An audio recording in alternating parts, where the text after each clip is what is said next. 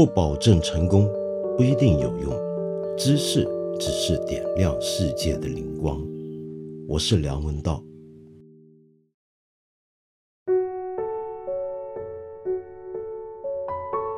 真是山中方一日，世上已千年。没想到我躲在山里面这几天不怎么上网，一下子发现，原来我们最近全国都在学习一套新的学问，叫做明学。明学是什么，就不需要我在这里多补充了。那几句梗呢，现在大家都会。我不要你觉得，我要我觉得，听我的，什么都听我的。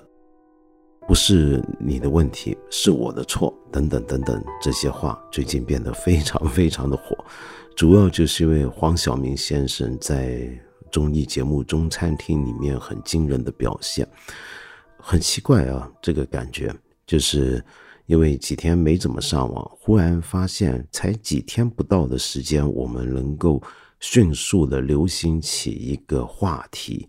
然后再上升到成为一个什么什么学，呃，好像整个互联网上面，大家要是不谈这件事情，要是不拿这件事情出来玩耍一番，就显得不够英一样。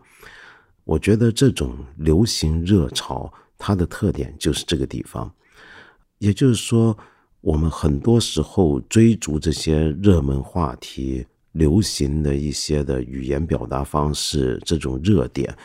并不是因为这件事情本身多么的重要，多么的影响到我们每个人的生活，而是它是一个重新确认我们每一个人彼此关系的一个媒介。呃，这话怎么讲呢？这样子，你还记不记得从今年一月份到现在，我们流行过多少热门的话题跟现象呢？坦白讲，我一点都不记得了。有时候我得回头看一看我们八分这个不要脸的追逐潮流热点的这个节目的目录，才勉强的想得起来。哦，原来我们过去几个月来还流行过这些东西。你看，这些东西都是真的像“潮流”这个字的“潮”所指的，呃，那个原始的意思一样，它真的如潮水一般。很快的来，又很快的去。过了一年之后，大部分这些潮流都会被人遗忘。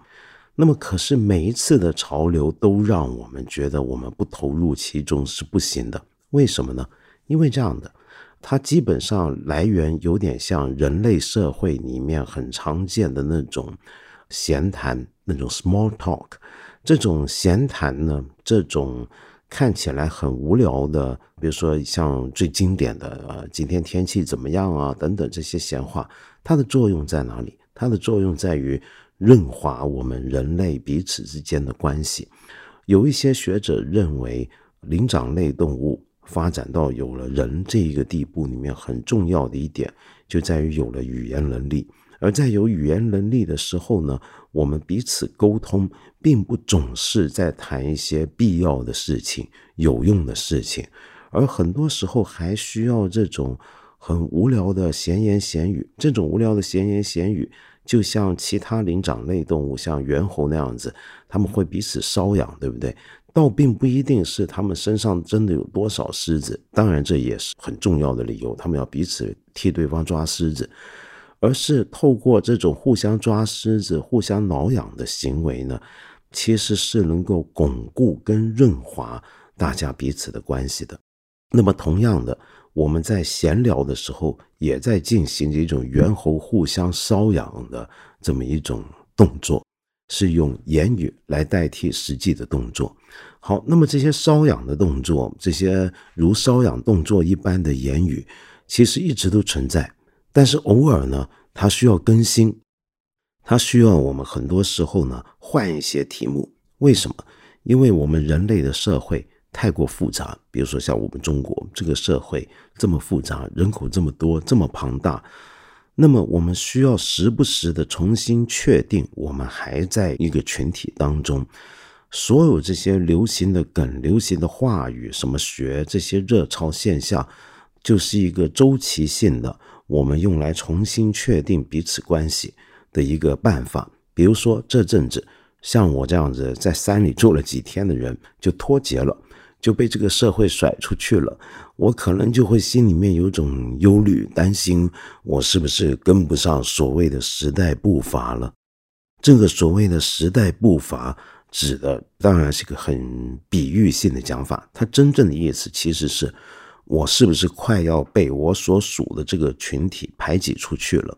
那么，我最好的办法呢，就是赶紧重新学习，重新加入这个群体。比如说，做今天这个谈名学的这一期的节目，来让我显得我仍然在这个社会之中，来让别人认同我、接纳我，成为他群体的一份子。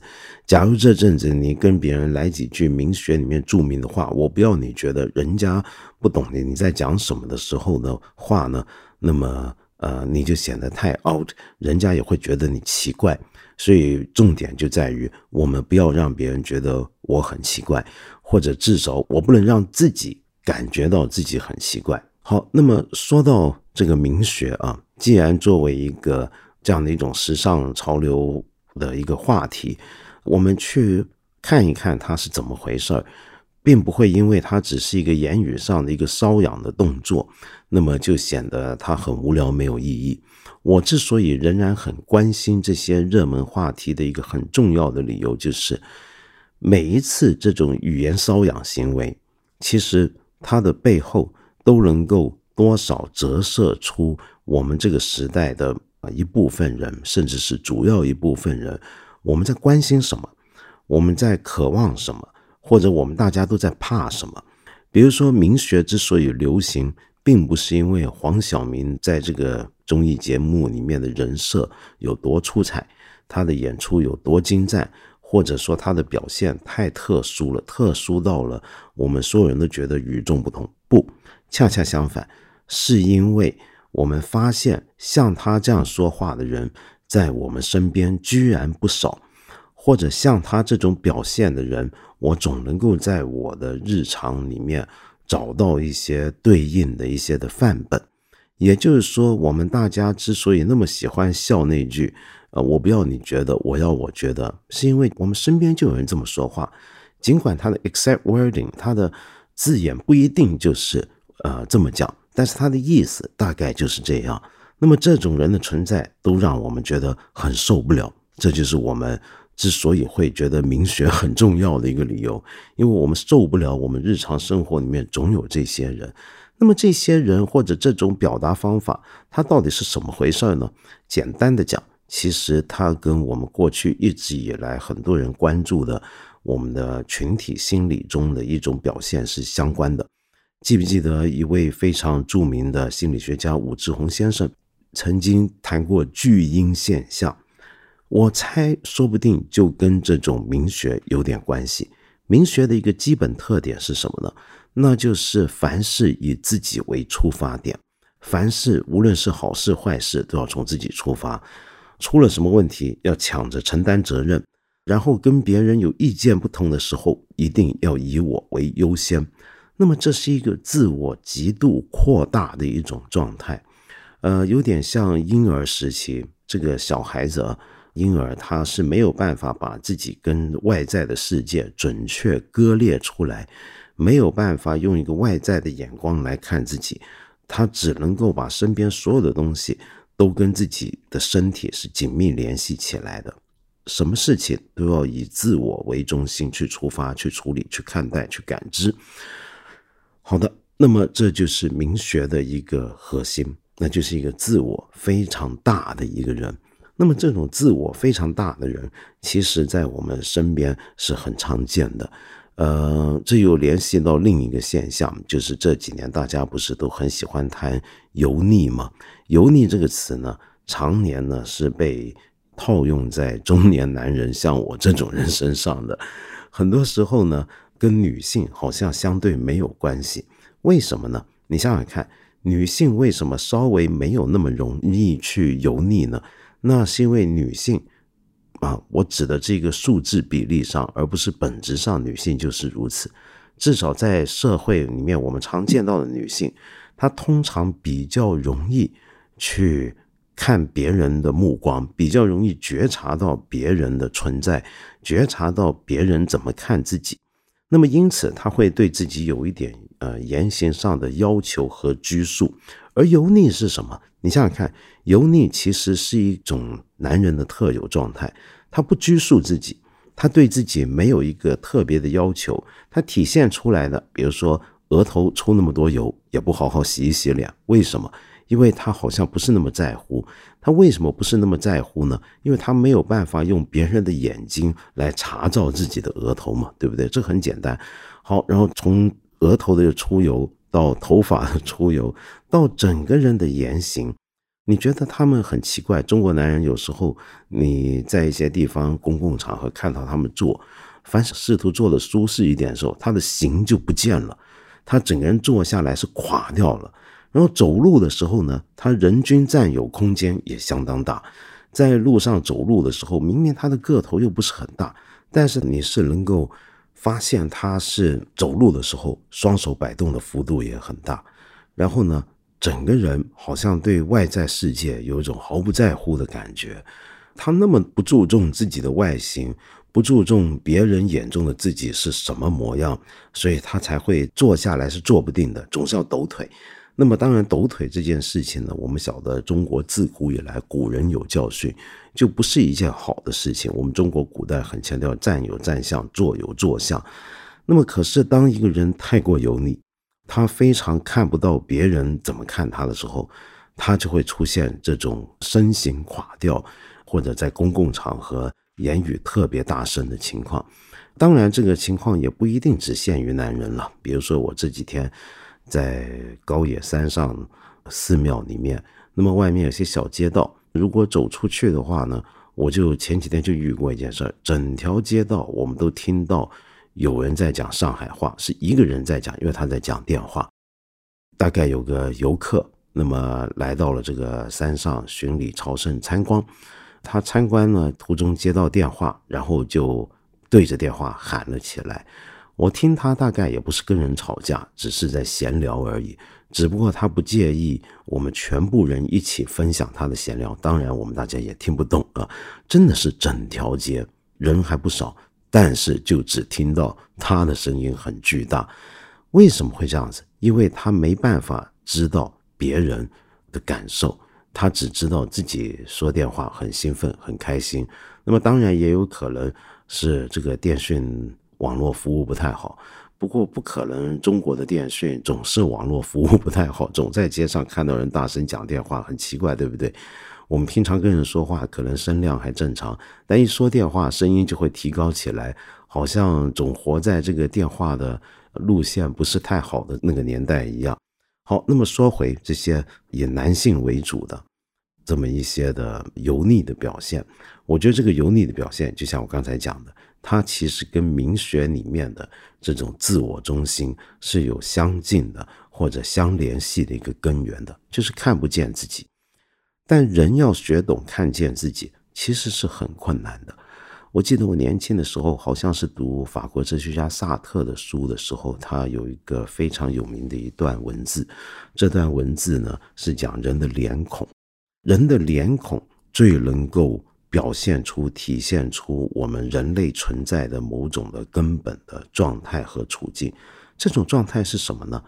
那就是我们每一个人最能够突出的，别人最容易注意我们的，最容易用来认住我们的一个标记，就是我们的人的脸。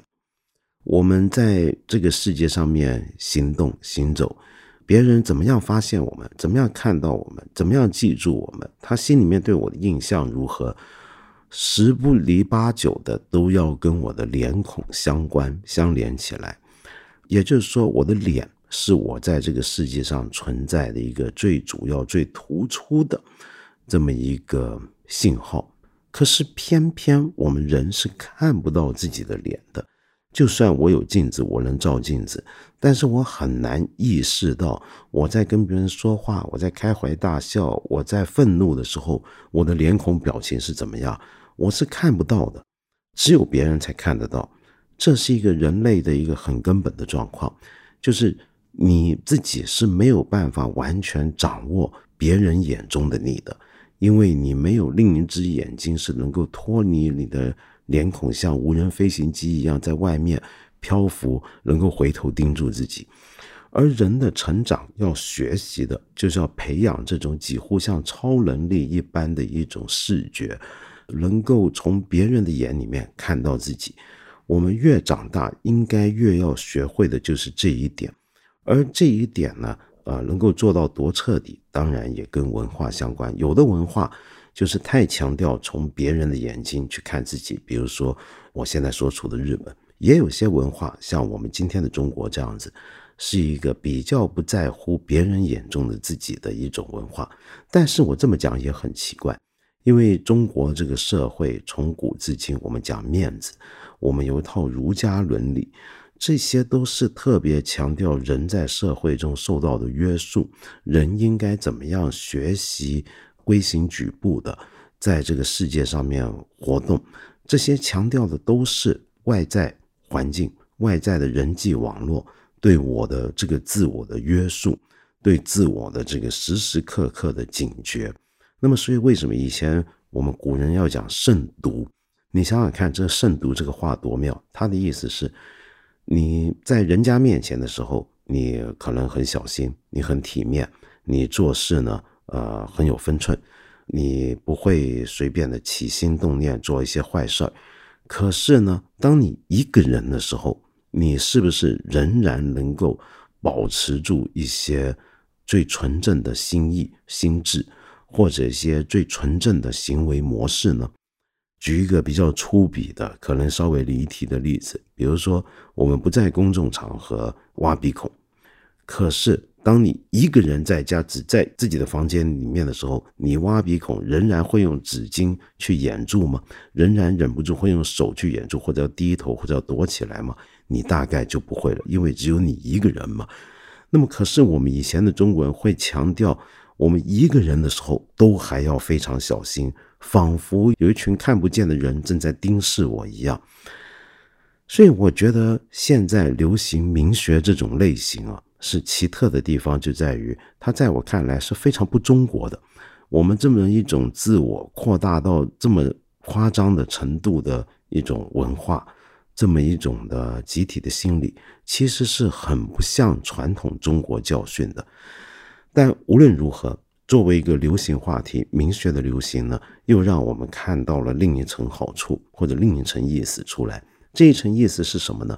像我刚才讨论的这种自我极度扩张这种情况，我们今天能够把它当成一个笑话来看待，这表示什么？这表示我们这一代正在。掌握信息跟话题潮流的热度关键的那一群人，可能主要是一些年轻一代的人们，他们对这一点已经有醒觉了，他们对这一点相当不满意，因此才会有明学这套东西的流行。明学的流行是因为有人觉得这是个问题，而这些人正正是我猜啊，可能是我们接下来的年轻一代人。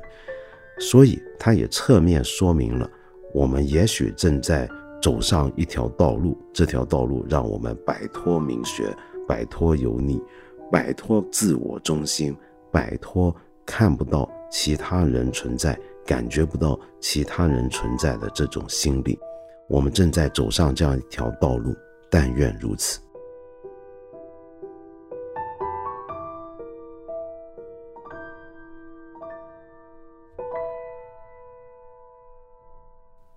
有一位朋友叫多拉六六六，给我留了一段很有意思的话。您说道长你好，我是你的一千零一夜的观众，也是读者。我大学毕业两年了，目前就职于魔都的某互联网公司，月薪勉强过万。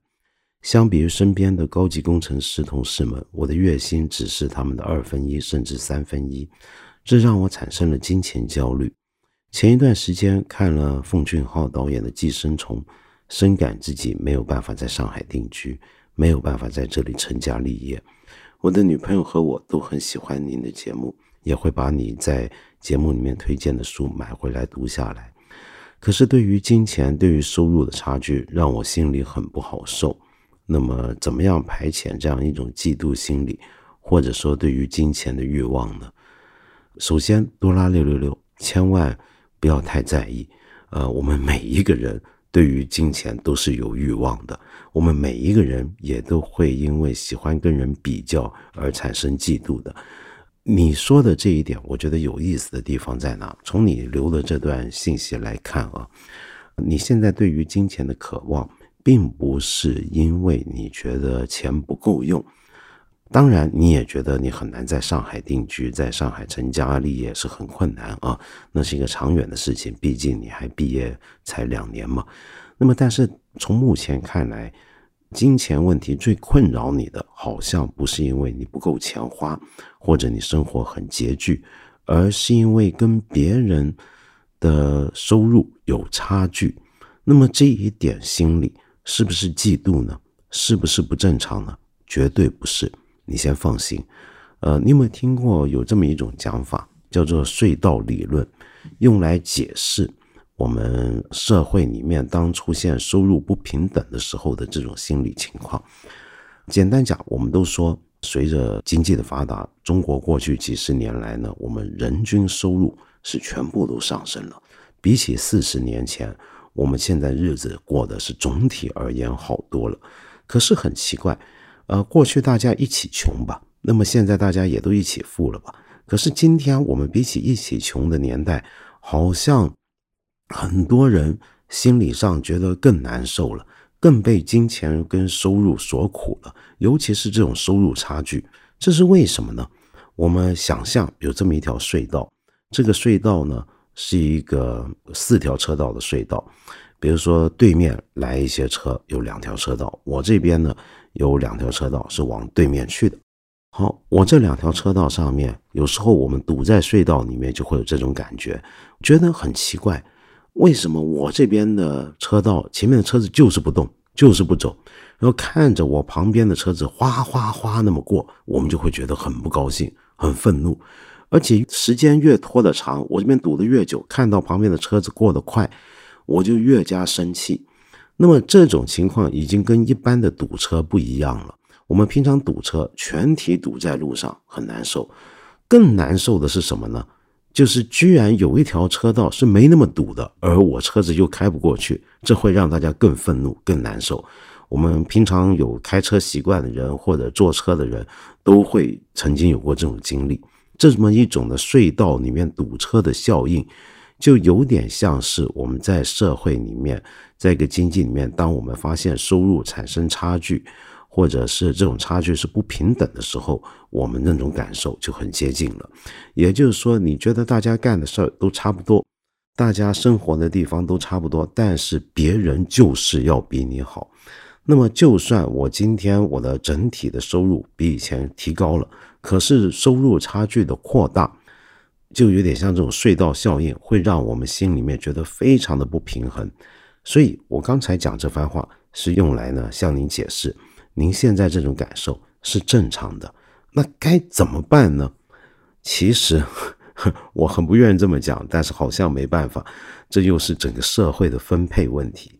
假如你一个人个体有这种感觉还好，但是假如有很多人都认为自己的收入跟别人差距很大，这种对于收入不平等、贫富差距扩大的这种不满，要是普遍的话，那就很麻烦，甚至很危险了。那么放在我们个人身上，我们该怎么办呢？假如你真的不是生活很拮据的话，唯一的办法就是专注回自己的生活状况，不要随便去跟别人比较，你就很客观的去看你每天的吃喝，你的衣食住行是不是刚刚好足够？你现在收入是不是 OK？然后顺着你的工作的年龄的增加。你能不能预期到自己有一个还可以的增长？你关注这个问题，不要去跟你身边那些高级工程师同事们比较。你毕业两年，人家呢是高级工程师嘛，对不对？你可能还没那么高级，但你会不会有一天也能那么高级呢？你不要管他们，你先管好你自己。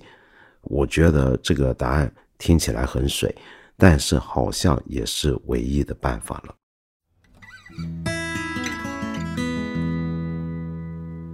对了，各位朋友，我们再提醒大家一次啊，我八分这个节目是每个星期三、每个星期五都会在看理想的 APP 更新，期间呢还会有不定期的番外。我很欢迎你在这里，或者是看理想的微信公众号留言，提出你的一些的问题、意见和批评。我们今天呢就先聊到这里了，下期节目呢我们接着再谈。